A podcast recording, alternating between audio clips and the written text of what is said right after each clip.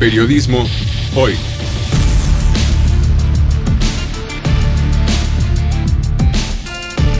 Avatares, riesgos y transformaciones del oficio de informar.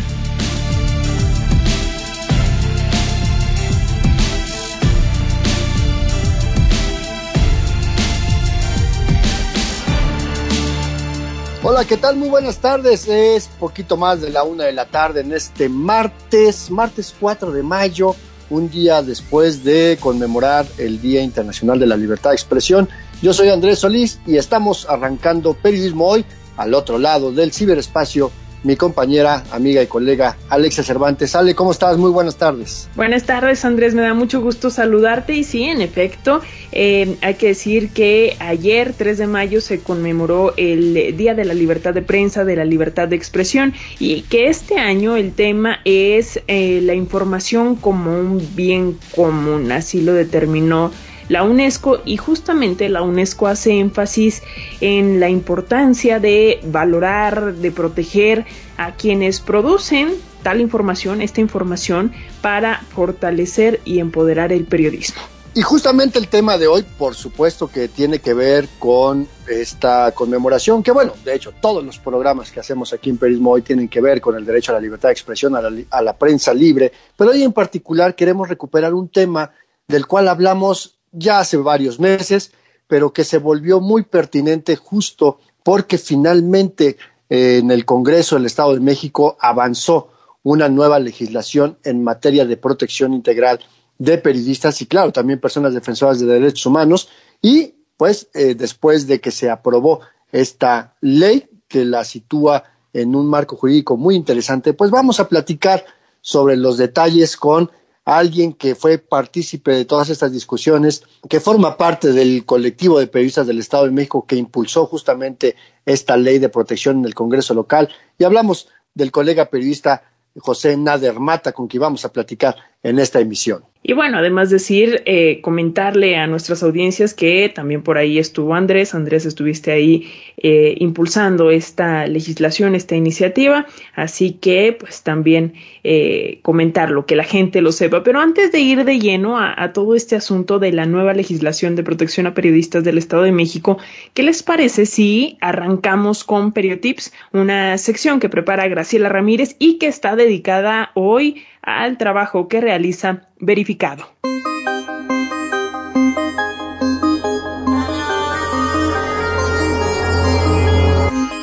Periotips.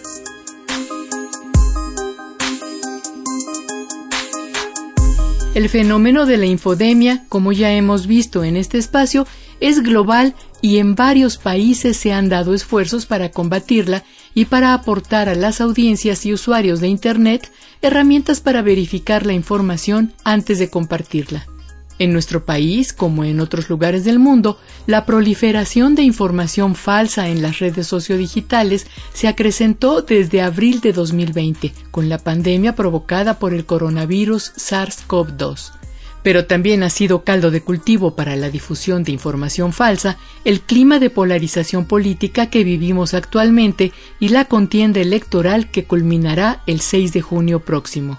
Hemos visto cómo las mal llamadas noticias falsas incluso han llegado a pasar de las redes sociales en Internet a los medios tradicionales como la radio y la televisión, y ha sido muy claro cómo los intereses que se juegan en el terreno político llevan a muchos medios y comunicadores a perder la integridad y el sentido de la ética y de servicio a la comunidad que debe tener el periodismo. Esta situación hace urgente que las propias audiencias y usuarios de Internet adquieran conciencia de la parte que nos toca para poner un freno a la propagación de información falsa. ¿Cómo? Capacitándonos como audiencias críticas y conociendo las opciones que tenemos con la alfabetización digital. Es recomendable acercarse a conocer el esfuerzo de la organización civil Verificado, de la cual hablamos hace unas semanas sobre sus inicios en los sismos del 2017 y su actuación en el seguimiento de las elecciones en 2018. Pues resulta que Verificado se ha venido consolidando y hoy ofrece una plataforma más robusta que da seguimiento a diversos temas como el de las mañaneras, analizando los mensajes del presidente de México, Andrés Manuel López Obrador, y funcionarios que lo acompañan en la rueda de prensa diaria para determinar si lo dicho es verdadero, falso o engañoso.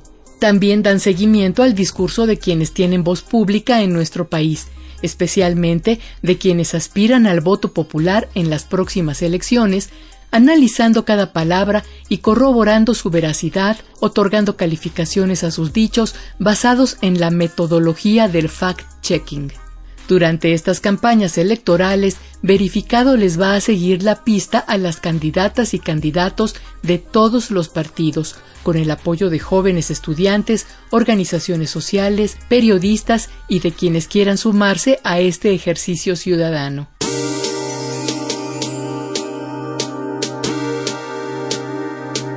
Verificado también analiza los temas que tienen que ver con la ciencia en su sección Ciencia Verificada, ya que la comunicación y divulgación de la ciencia y la tecnología son una de las áreas más contaminadas por la desinformación.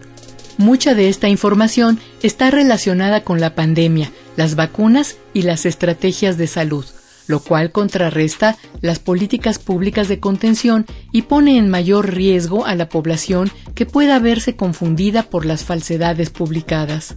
Como una forma integral de atender esta pandemia informativa, Verificado ha asumido también una labor de educación mediática dirigida a la población en general y a los propios periodistas, a través de cursos, talleres, conferencias y contenidos en línea. La invitación es a que te acerques a conocer estas oportunidades de formarte como audiencia crítica. Busca Verificado MX en Facebook y arroba verificado-mx en Twitter e Instagram. También en su página web www.verificado.com.mx.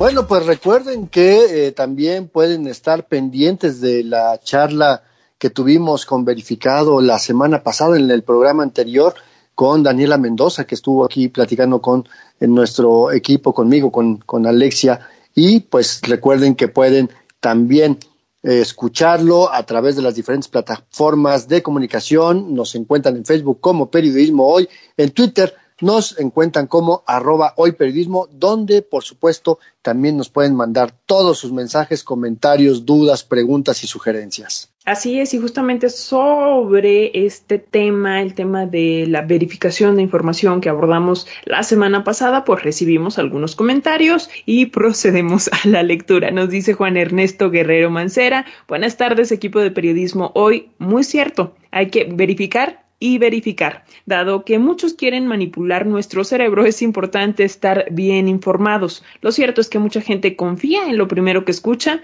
lo que lee y quien lo dice. También Lorenzo Sánchez dice, hola, buenas tardes, excelente entrevista, un tema muy importante. En estos tiempos se ponen los pelos de punta al escuchar que esas elecciones son las más grandes de la historia.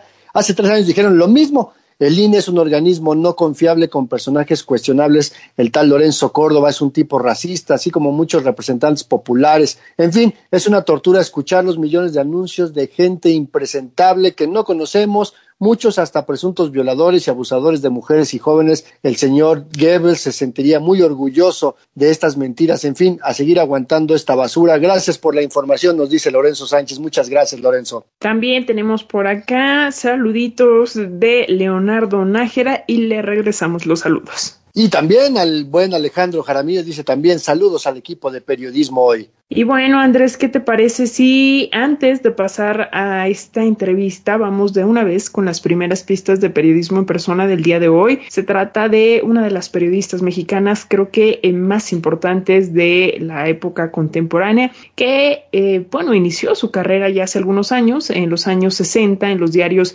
El Popular y Novedades, y también en la revista Sucesos. En aquellos años escribía bajo el seudónimo de Juan Ángel Real.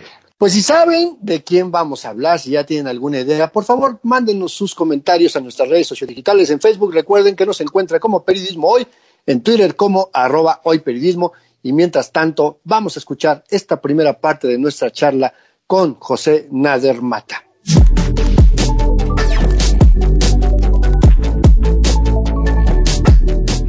Finalmente, el Congreso del Estado de México aprobó la ley para la protección integral de periodistas. El año pasado, Andrés, cuando el tema estaba en discusión, tú bien sabes, platicamos sobre ello con la periodista Adriana Tavira, quien lamentablemente falleció pues hace apenas unas semanas, ¿no?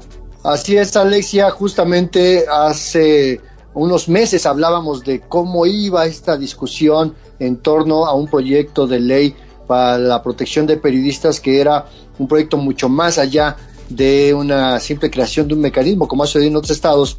Y en ese entonces platicábamos con Adriana Tavira García, directora del diario Impulso, que fue una activista muy importante durante muchísimos años en este tema y que lamentablemente pues falleció como consecuencia de esta terrible pandemia por COVID-19, otra, otra víctima que, que, nos lleva a la pandemia. Y que pues la parte lamentable que además de, de, su fallecimiento es que no logró ver este logro, no, Adriana no alcanzó a ver la, la aprobación de esta ley en el Congreso mexiquense, ella y otras personas que estuvieron muy activas como Manuel Gamboa, que también eh, eh, falleció unos, unos días antes de, Adriana y pues queremos recordarles por su trabajo, por su esfuerzo, que además eran maravillosas personas y muy buenas amistades. Hoy queremos hablar de este proyecto de ley que finalmente se aprobó, que es ley en el Estado de México y que pues fue consecuencia, como les decía yo, de un intenso, un intenso trabajo y hoy tenemos aquí en Periodismo Hoy, aquí en este programa, a otro de los grandes personajes, otro de los grandes protagonistas de este proyecto, que es el periodista, pero además es abogado, José Nader Mata. Él es director, actualmente director general del periódico El Valle, es profesor en la Facultad de Ciencias Políticas y Sociales de la Universidad Autónoma del Estado de México y, por supuesto, integrante del colectivo de periodistas del Estado de México. Mi querido amigo Pepe Nader, te agradezco muchísimo que estés aquí en este espacio de periodismo hoy a través de todas las frecuencias de Radio Educación. Muy buenas tardes, pues muchísimas gracias Andrés, eh, Alexia, pues es un gusto estar con ustedes y poder platicar de un paso tan importante para la historia del periodismo en México, porque refleja una lucha de muchos años y que hoy, pues a través de una ley de protección al ejercicio periodístico, pues se puede eh, eh, ver reflejada en algunos beneficios que esperemos ayuden no solo a un gremio, no solo al gremio de periodistas, sino a la sociedad para que esté mejor informada. Pues muchísimas gracias, Pepe, por aceptar conversar con nosotros. Y bueno, si bien platicamos de los antecedentes eh, de esta ley en este espacio con Adriana Tavira, ya lo decía Andrés, pues quisiéramos retomar y recordar exactamente cuándo y cómo comenzó este proyecto de ley de protección a periodistas del Estado de México. ¿Quisieras contarnos? Sí, mira, eh, Alexia, la verdad es que no hay un registro que nos diga en tal año empezó, pero a través del colectivo es una lucha que se traduce a unos 30 años. Periodistas que desde hace 30 años han estado buscando que existiera este marco legal para poder ejercer esta profesión tan importante para la vida democrática, para la libertad del país. Y te diría que tiene 30 años, eh, si me permites, te platicaría un poquito en lo personal. Hace en 1999, precisamente mi tesis como licenciado en Derecho fue proponiendo una ley de periodistas, porque para mí era increíble que en México, en ese entonces, hace 20 años, no habían leyes de periodistas. Sí existe el artículo 7 de la Constitución mexicana que consagra la libertad de expresión, sí existía la ley de imprenta, pero no había una ley de prensa como ya podíamos ver en naciones desarrolladas como Estados Unidos, eh, como Francia, como Alemania, como Inglaterra, que tenían marcos jurídicos avanzados. Hace 20 años en México no habían leyes de periodistas se podría decir que de unos 10 años para acá empiezan a existir algunos marcos jurídicos en otras entidades y en el Estado de México, a lo largo de estas tres décadas, diferentes generaciones de periodistas buscaban con las legislaturas en turno el poder impulsar una ley. La verdad es que ahora que llegó la oportunidad, a esta generación de periodistas, reconociendo lo que nuestros colegas y antecesores habían realizado para que tuviéramos una ley, pues este llegamos con todo el ánimo de que se pudiera aprobar. En algún momento, cuando los diputados pues la detenían y no se animaban, pensamos que nos iba a suceder lo que teníamos en este radar de 30 años, pero afortunadamente no fue así. El, si no me equivoco, 19 de abril, 20 de abril, se aprueba en la legislatura mexiquense y ya tenemos una ley de protección. Pero, eh, Ale, te podría decir que son 30 años en el Estado de México donde los periodistas lucharon para que hubiera este marco jurídico. Y después de tres décadas, Pepe, eh, creo que en los últimos quizás cinco años, pero con mayor intensidad, de 2019 a, a la fecha, fue cuando se dio este trabajo ya un poco más enfocado en un proyecto común que logró juntar además diferentes voces, diferentes formas de ver el periodismo, diferentes maneras de pensar y que en algunos momentos eh, parecía alcanzar lo imposible, que era unificar al gremio mexiquense. ¿Cómo, fue este proceso, Pepe? Tú que lo viviste tan de cerca. Pues mira, Andrés, antes que nada, destacar, pues tú también eres parte del colectivo de periodistas, un colectivo que nace precisamente con la intención de impulsar no solo la ley, sino otros marcos jurídicos, como es la protección también al, periodista, que de hecho se hace un protocolo de la mano de derechos humanos, de la Comisión Estatal de Derechos Humanos, y se empiezan a dar unos ejercicios, protocolos municipales, para que las autoridades entiendan que los periodistas no somos el enemigo, los periodistas somos al final aquellos que llevan la información a la sociedad y que son fundamentales para la vida democrática, para las leyes, para las instituciones de cualquier nación. Entonces, ¿qué pasa? Que en este nuevo ejercicio, y digo nuevo porque, insisto, fueron 30 años, fueron diversas legislaturas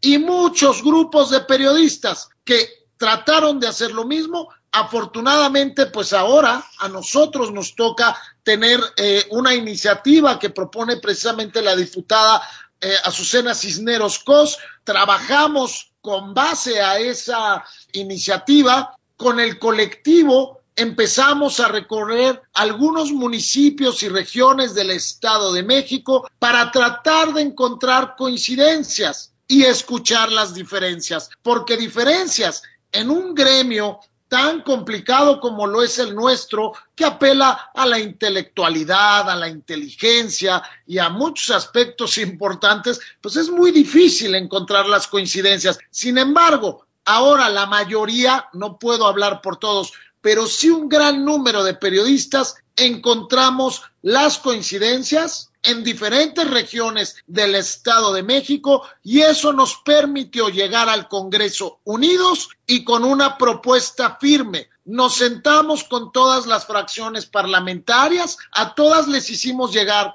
las ideas de nuestros compañeros y hay que destacar que además del eh, colectivo de periodistas, habían otras organizaciones, otros organismos, inclusive periodistas independientes que también llevaron sus propuestas. ¿Qué te podría decir, Andrés? ¿Por qué sale la ley ahora? Porque el gremio periodístico por fin se pudo unir para que tuviéramos este ordenamiento legal. Algo que yo creo vieron los diputados, a los cuales ahora sí no les quedó otra más que aprobarlo. Pepe, pero quisieras eh, decirnos cuáles son los aspectos que destacan de esta legislación, porque se dice que es la mejor ley de protección a periodistas del país. ¿Qué nos dices? Pues mira, de entrada lo dice el buen Andrés, que es uno de los especialistas en el tema, no solo en el Estado de México, sino a nivel nacional, de lo que son las leyes y los mecanismos de protección. Tiene sus fallas, hay que destacar, se identificaron algunos conceptos con los que no coincidimos, pero creo que en este proceso en el que la ley no es perfecta, pero sí perfectible, podrá seguirse trabajando. Pero sí coincido con Andrés, tenemos el mejor marco jurídico. Mira, sería bueno eh, eh, recordarle a la, a, la sociedad que esta ley también pues enmarca a las personas eh, defensoras de los derechos humanos.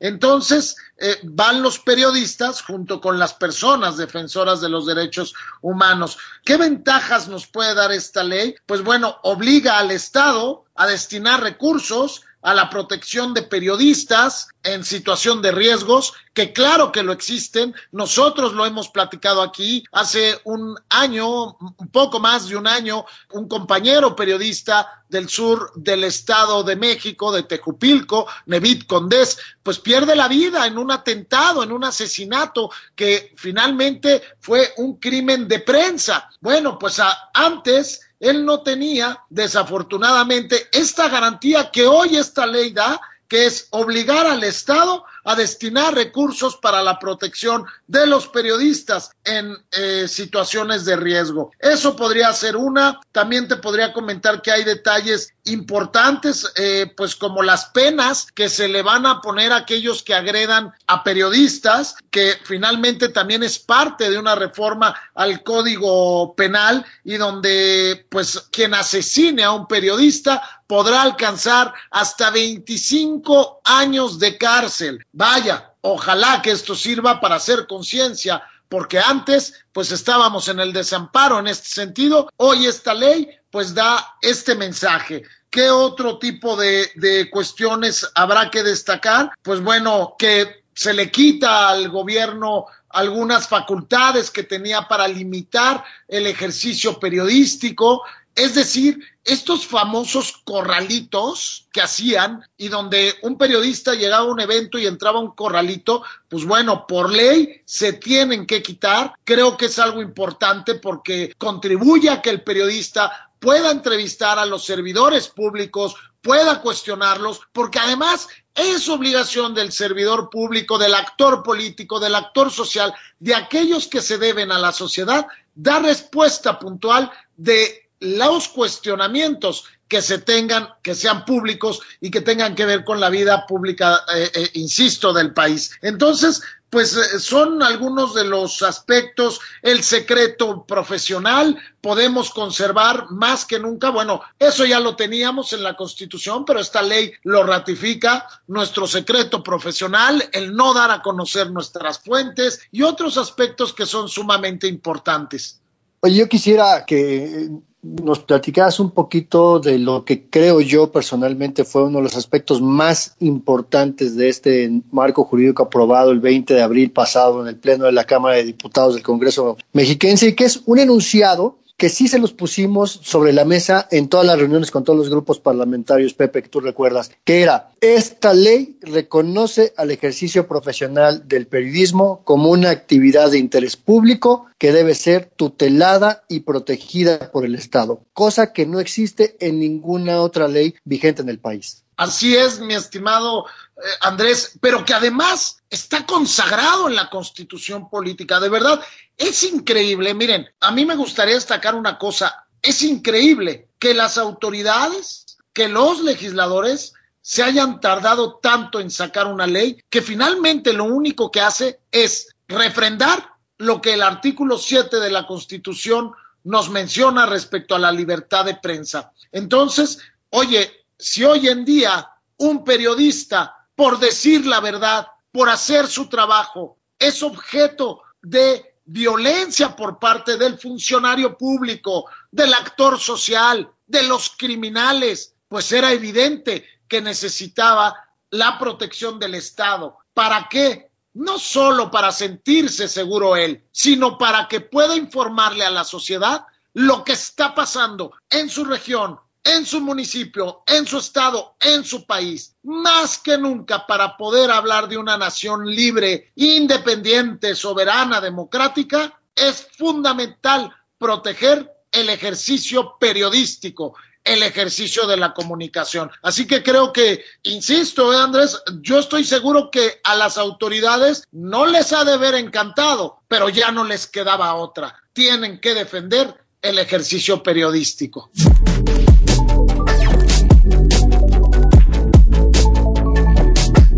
Hacemos una pausa para recordarles que estamos en las redes sociales esperando sus mensajes. En Facebook nos encuentran como Periodismo Hoy, en Twitter como arroba hoy periodismo. Y también decirles que pueden enviar sus comentarios, sus sugerencias en torno al programa de hoy o a otros temas que tengan en mente y que les gustaría que abordáramos en este espacio. También pueden enviarnos sus respuestas a la trivia. Eso es muy importante porque en Periodismo en Persona hoy vamos a contar la historia de una periodista y conductora de programas de radio y de televisión que desde hace más de 40 años realiza el programa Aquí nos tocó vivir en Canal 11. Sin duda, todo un referente de la televisión cultural en México, ¿no, Andrés? Y así o más barcos para la respuesta, así o más papitas se las acaba de poner Alexia Cervantes. En fin, comuníquense si ya saben de quién vamos a hablar. En tanto, vamos a seguir platicando con Pepe Nader sobre esta nueva ley de protección para personas defensoras de derechos humanos y periodistas en el Estado de México.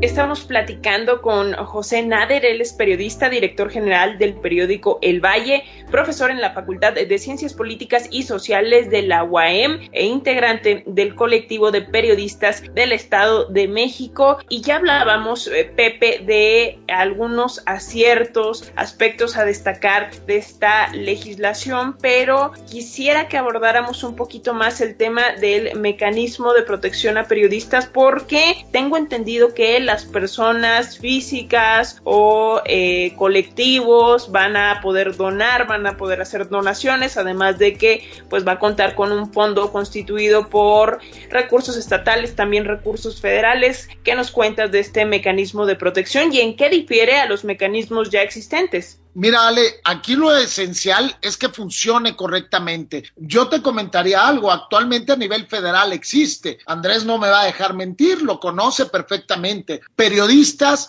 que están precisamente bajo este régimen de protección, Alexia, pero que viven en condiciones terribles, o sea, viven en lugares que no son dignos, donde no hay recursos, donde de plano, si esa es la forma de protegerlos, pues sabías que mejor me salgo y que el que me proteja sea Dios. Y así lo digo, ¿no? Porque es terrible cómo funcionan los mecanismos federales. ¿Cuál es la idea de este mecanismo estatal que tenga recursos para que si hay periodistas que tienen que sujetarse a este régimen de protección, lo hagan de manera digna y de manera que les garantice seguir ejerciendo su profesión. Porque de qué sirve que a mí me protejan si voy a tener que callarme y si voy a tener que estar escondido. Entonces, de todos modos, se está violentando no solo mi seguridad, no solo mi bienestar, sino la libertad de expresión y la oportunidad de que la gente pueda manifestarse al respecto de lo que está pasando en una comunidad, insisto, en un municipio o en cualquier otro lado. Y que dicho sea de paso, algo que comentábamos en las diferentes reuniones, Pepe, era eh, que no era necesario crear un mecanismo, sino que más bien el Estado eh, cumpliera las responsabilidades que ya tenía desde años atrás. Y lo que logró este proyecto de ley aprobado es que no fuera solamente un mecanismo de protección, de reacción policíaca, como el mecanismo federal de la Ciudad de México, sino que tuviera garantías de protección a priori para prevenir precisamente estas agresiones, ¿no? Así es, mi querido amigo, porque, insisto, el mecanismo federal es un mecanismo al que le están fallando muchísimas cosas y donde realmente no se está protegiendo al ejercicio periodístico. Sí se protege a la persona, agarran, la encierran, la cuidan, pero ¿Y dónde queda la libertad de expresión? ¿Y dónde queda el trabajo periodístico? ¿Cuál es la idea en este sistema, en la ley del Estado de México, que aquel periodista que esté bajo este régimen pueda seguir trabajando y no solo, eh, eh, como tú dices, en una acción reactiva de las autoridades, no, que existan mecanismos para que pueda estar él y, y, no solo en lo individual, sino su familia, Andrés, puedan estar protegidos. Ojalá ya está en la ley, ojalá que ahora en los hechos y en los actos se aplique correctamente, ¿no? Ojalá que así sea, porque luego del dicho al hecho hay mucho trecho, pero eh, nada más una duda, Pepe. Esta ley también contempla personas defensoras de derechos humanos, ¿verdad? Así es, sí. La ley, precisamente en su nombre, pues así se eh, eh, lo menciona, es para garantizar la seguridad. Mira, es para proteger, promover y garantizar la seguridad de periodistas y las personas defensoras de los derechos humanos. Desde la visión del colectivo y desde la visión personal de José Nadermata, ¿qué le faltó a esta ley? ¿Qué crees tú que nos quedan a deber las y los congresistas? Mira, a mí de entrada me gustó, eh, coincido contigo, Andrés, creo que es la mejor ley que hay en el, eh, eh, a nivel nacional y que además debería ser modelo para una ley federal, de verdad. Por ahí que faltan, lo hemos platicado tú y yo, Andrés, el concepto de periodista, porque no todo mundo es periodista.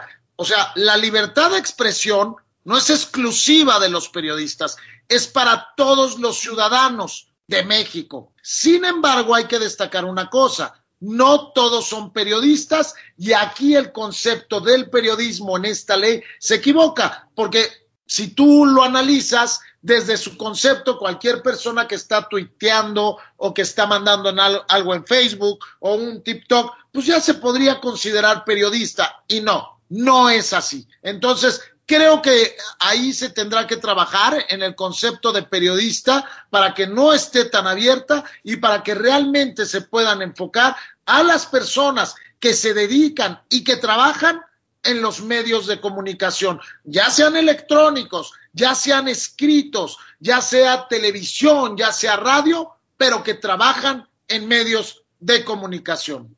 Y que hay todo un esquema de manejo de la información, de análisis, de verificación, porque, eh, pues sí, luego mucha gente considera que periodista es todo aquel que eh, difunde cosas, a lo mejor sin verificar, sin corroborar, en YouTube o en cualquier eh, otra de estas plataformas, Instagram, ya mencionabas, TikTok, pero en estos poquitos minutos que nos quedan, Pepe, quisieras eh, decirnos qué sigue para el colectivo de periodistas del Estado de México. Sí, mira, bien lo comentas, ¿eh? con este concepto. No cualquier persona que utiliza las redes sociales es periodista y eso hay que destacarlo. Eh, y tendrá que aplicarse a la ley.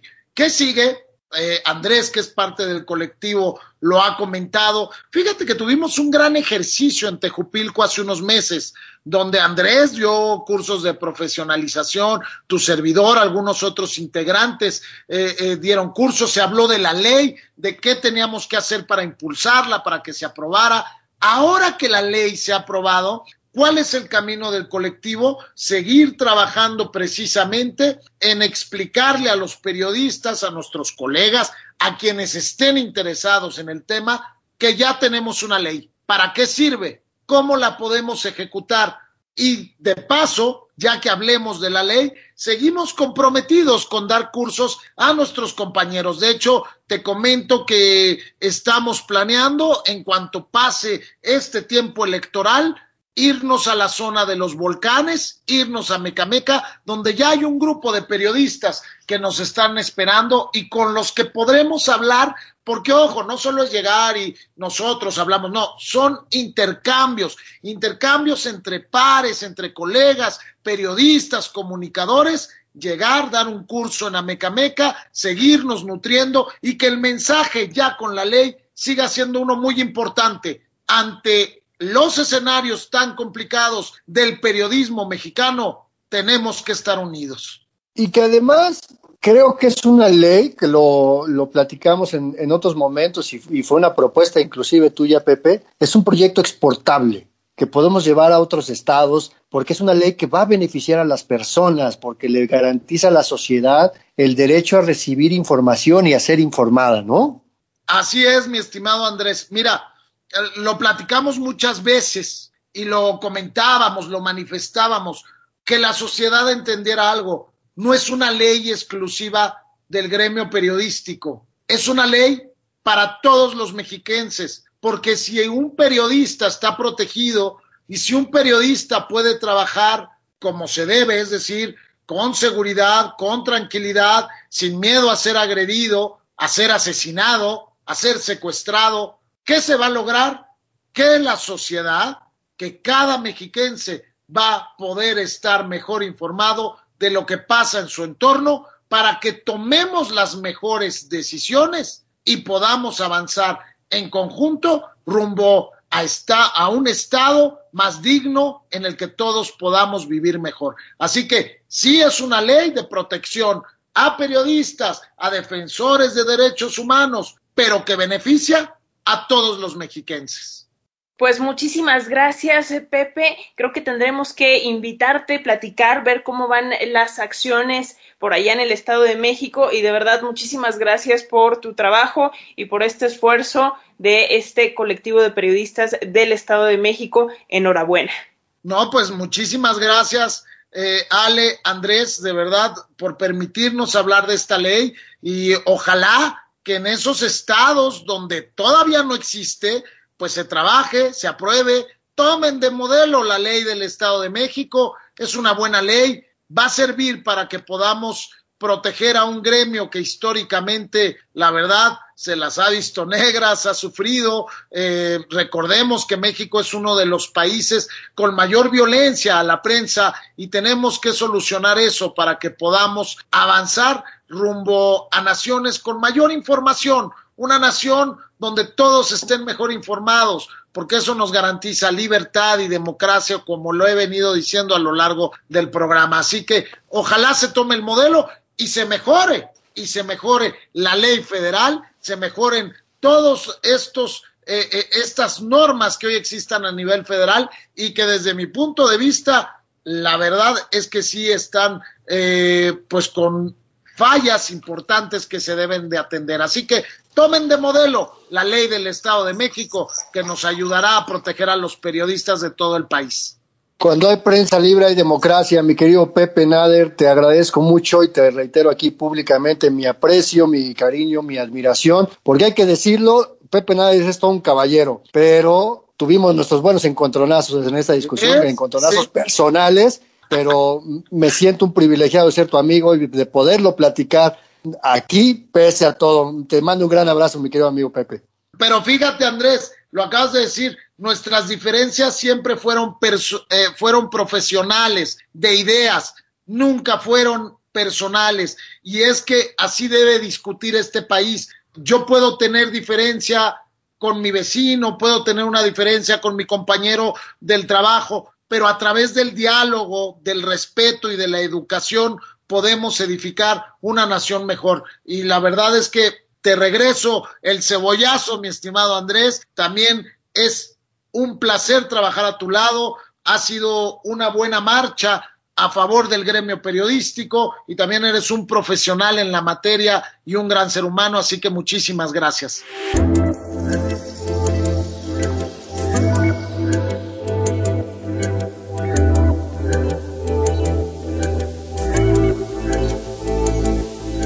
Y bueno, si tienen algo que quisieran agregar a esta charla, recuerden que nos lo pueden seguir comentando en nuestras redes sociales digitales, pero sobre todo si quieren volver a escuchar nuestro programa o cualquier otro de esta serie, lo pueden escuchar en los 60 podcasts que ya tenemos en nuestro micrositio, 60 programas ya transmitidos al aire, Alexia, son bastantes y los pueden descargar desde www.ellonmedioradio.edu.mx o también descargarlos en sus teléfonos inteligentes, sus dispositivos móviles, si tienen la aplicación de la manzanita. Sí, qué bárbaro, 60 podcasts, 60 programas, Andrés, que no sé tú, pero a mí se me han pasado muy rápido. Pero bueno, finalmente hay que decir que llegó el momento de nuestra sección Periodismo en Persona, una sección que prepara Andrés Solís y que está dedicada hoy a una de las periodistas más importantes de nuestros tiempos, diría yo.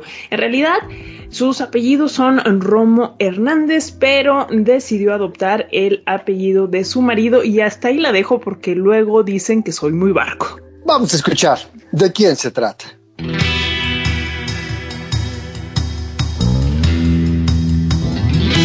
Periodismo en persona. Hoy dedicado a Cristina Pacheco.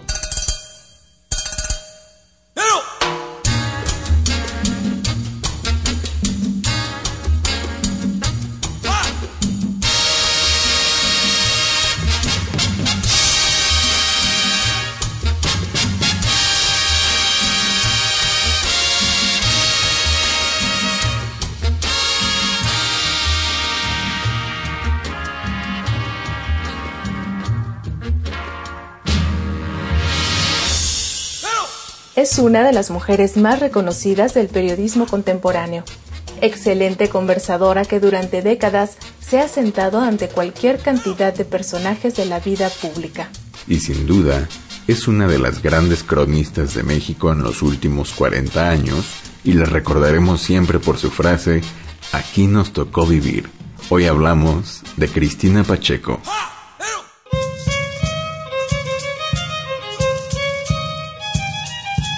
Su nombre real es Cristina Romo Hernández y nació el 13 de septiembre de 1941 en San Felipe Torres Mochas, Guanajuato, donde vivió sus primeros años de vida. En los últimos años de su adolescencia, se matriculó en la Facultad de Filosofía y Letras de la Universidad Nacional Autónoma de México, donde estudió la licenciatura de Lengua y Literatura Hispánicas. Antes de cumplir 20 años de edad, pisó por primera vez una redacción en el extinto periódico El Popular y luego comenzó a colaborar en el diario Novedades, cuando este medio estrenaba su sección cultural. Por esos años también comenzó a trabajar en la redacción de la revista de la Universidad de México, donde conoció a la persona que según ella ha sido la más importante de su vida, al escritor José Emilio Pacheco.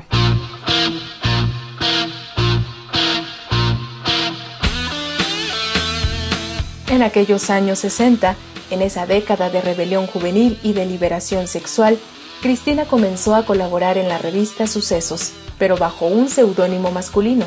Se hacía llamar Juan Ángel Real, algo que nunca ha querido explicar.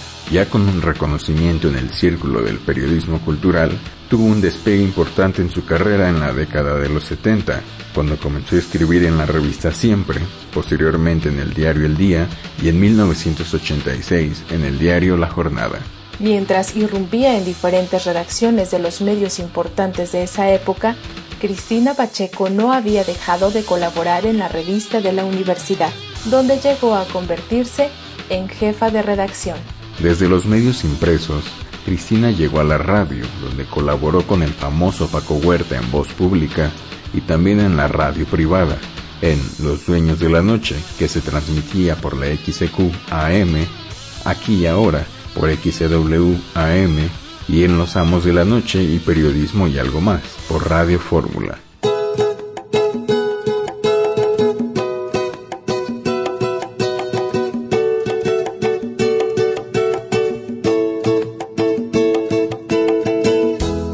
Ese entonces, Cristina Romo Hernández había dejado su nombre para que la historia la recuerde como Cristina Pacheco, al adoptar el apellido de su marido, el escritor, historiador y ensayista José Emilio Pacheco. Y así fue como irrumpió en la pantalla chica, cuando comenzó a tener colaboraciones en el noticiario nocturno de Canal 13, en ese entonces propiedad del Estado, y en la serie semanal llamada Séptimo Día. Su historia cambió y con la de ella también la de millones y millones de personas en México cuando Canal 11 del Instituto Politécnico Nacional la invitó a tener un programa. El 10 de mayo de 1978 salió al aire por primera vez el programa Aquí nos tocó vivir, la crónica urbana que sigue al aire después de 41 años. A este programa, Aquí nos tocó vivir, el programa más longevo de la televisión en México, le siguió en octubre de 1997 el estreno Conversando con, que de manera ininterrumpida se ha mantenido también al aire durante casi 34 años.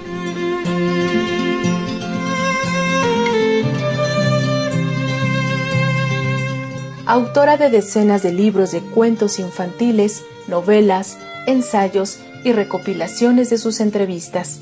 Cristina Pacheco ha ganado el Premio Nacional de Periodismo en 1985 y el Premio Rosario Castellanos en 2012, entre otros reconocimientos nacionales e internacionales. La cronista y entrevistadora Cristina Pacheco es y será recordada por su aporte al periodismo cultural en la prensa escrita, la radio, pero sobre todo por la forma como cambió la manera de hacer televisión cultural en México.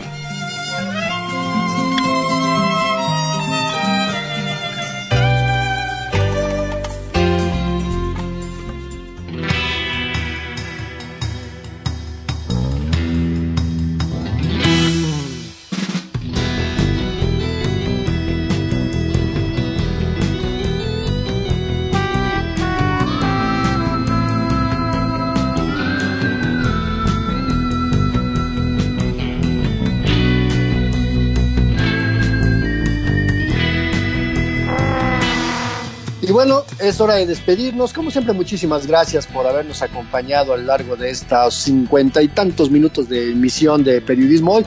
Recuerden que tenemos una cita en siguientes emisiones y gracias de verdad por acompañarnos a través de las distintas frecuencias de Radio Educación. También no se olviden que eh, si bien el programa es los martes, seguimos toda la semana en las redes sociales publicando convocatorias, noticias, artículos eh, que tienen que ver con el tema central de este programa. En Facebook nos encuentran como Periodismo Hoy y en Twitter como arroba hoy periodismo. Y ahora sí, Andrés, llegó la hora de despedirnos. Como siempre, ha sido un gusto. Andrés Solís. Alexa Cervantes, el placer como siempre es mío y le mandamos un saludo a toda la audiencia que es la que hace posible que sigamos platicando sobre periodismo.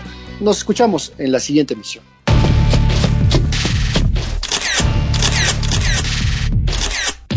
Periodismo hoy. Periodismo es publicar lo que alguien no quiere que se sepa. Todo lo demás son relaciones públicas.